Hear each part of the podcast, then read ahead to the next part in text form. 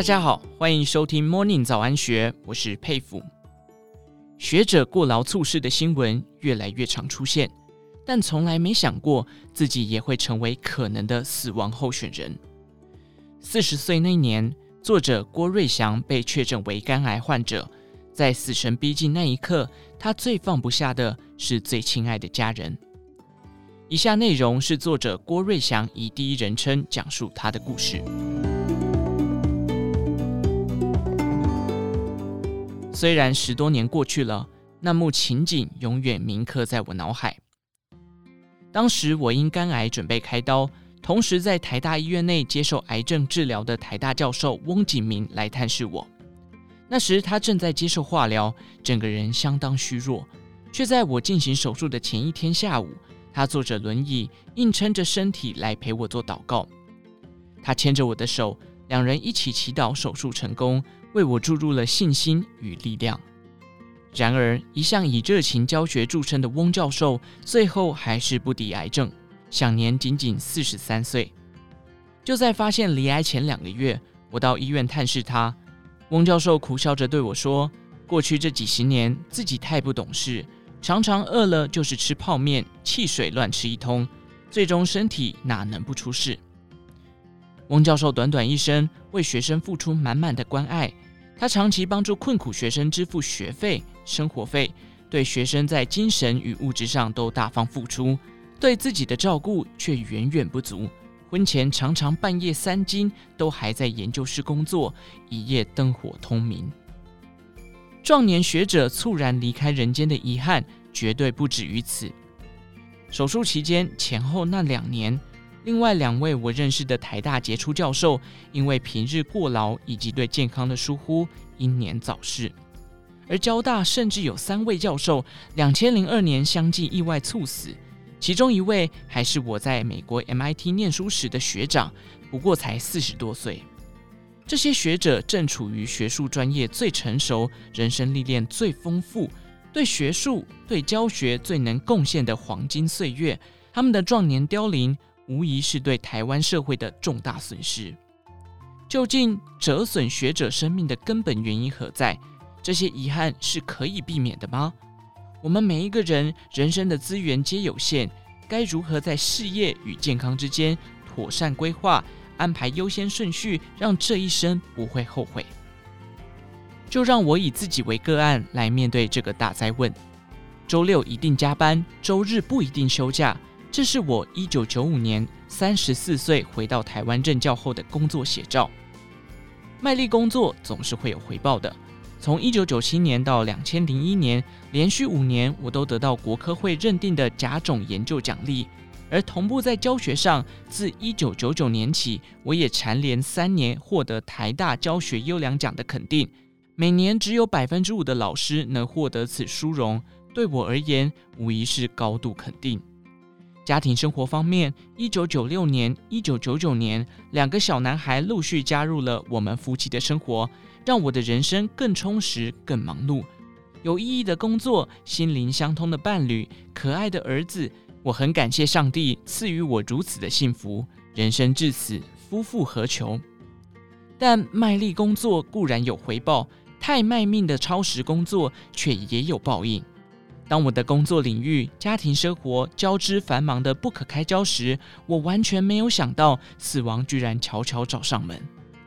一九九九年，我三十八岁，在妻子的鼓励之下去做了趟全身健康检查，结果让人满意，除了原本就有的 B 肝之外，一切还算正常。没人预料得到，两年后我在美国的弟弟却传出罹患肝癌。由于肝真是沉默的器官。弟弟的病情一发现，已经是肝癌末期，唯一的治疗方式只能等待换肝手术。一得知消息，我马上飞往美国探视。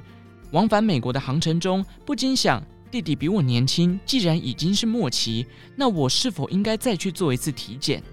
这一次，死亡露出了他狰狞的面孔。原本预期是个轻松的体检，忙里偷闲的一天，但当天上午照完超音波后，医生却赶忙跑来告知，他在肝脏部位发现了不正常的肿瘤，强烈建议我即刻办理住院，好接受更详尽的检查。不正常的肿瘤难道我跟弟弟一样是肝癌？在那一刻，我整个人都呆住了。最最老套的台词不断回荡在脑海里：怎么可能会是我？我还这么年轻，身体也没有感觉到任何不舒服啊！难道是医生弄错了？那不是我的超音波？经过再三跟医生确认资料无误，稍微回过神后，下个念头就想到我的妻子与一双稚子。如果我有三长两短，他们该怎么办？谁来赚钱让他们好好成长？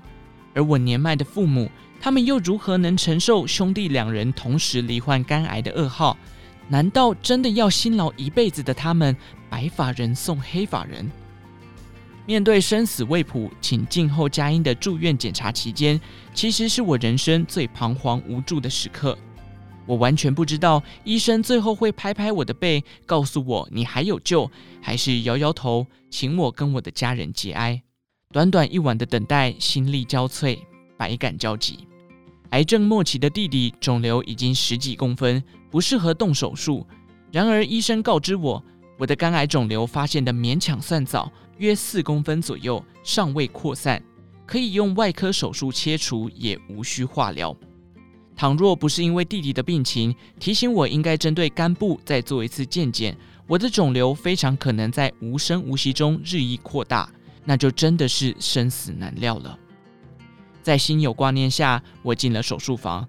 在心有挂念之下，我重新醒来。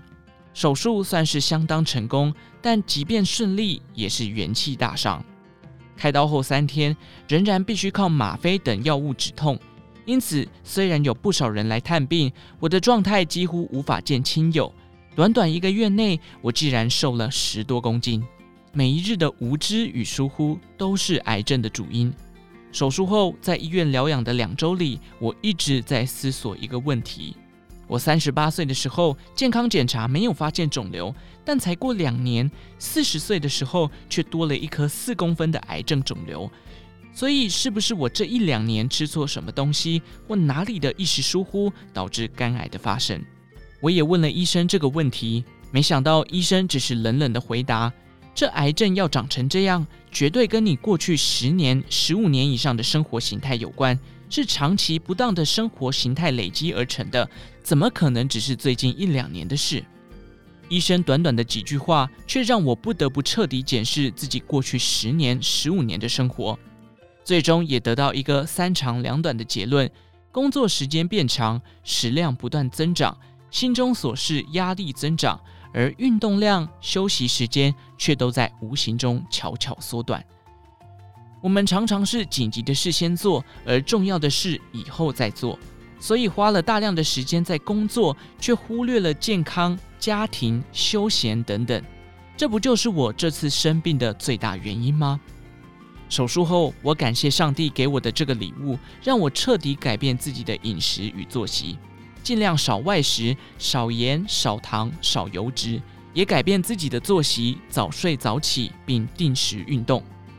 更重要的是，我戒掉周六去上班的习惯，我把时间留给我最重视的人。我开始陪着两位小朋友踏青、运动，伴着他们成长，并且与我的妻子一起讨论如何教育他们。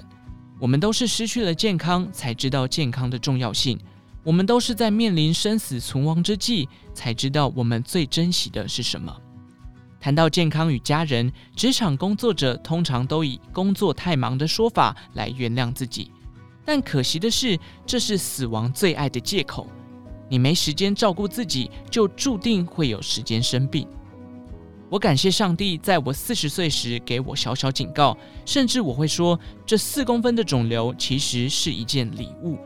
我学会要懂得刹车，不要冲过头，不要忽略最重要的家人，不要不重视自己的健康。我的亲弟弟提醒我自己应该再去做健康检查的弟弟，在美国完成换肝手术后，最后仍然因为肝脏问题英年早逝。他同样在美国拿到博士，在矽谷科技公司上班，人人称羡，但这些丝毫换不回他的健康。我们可以卖力工作，但千万别因疏忽与无知，最终演变成卖命工作。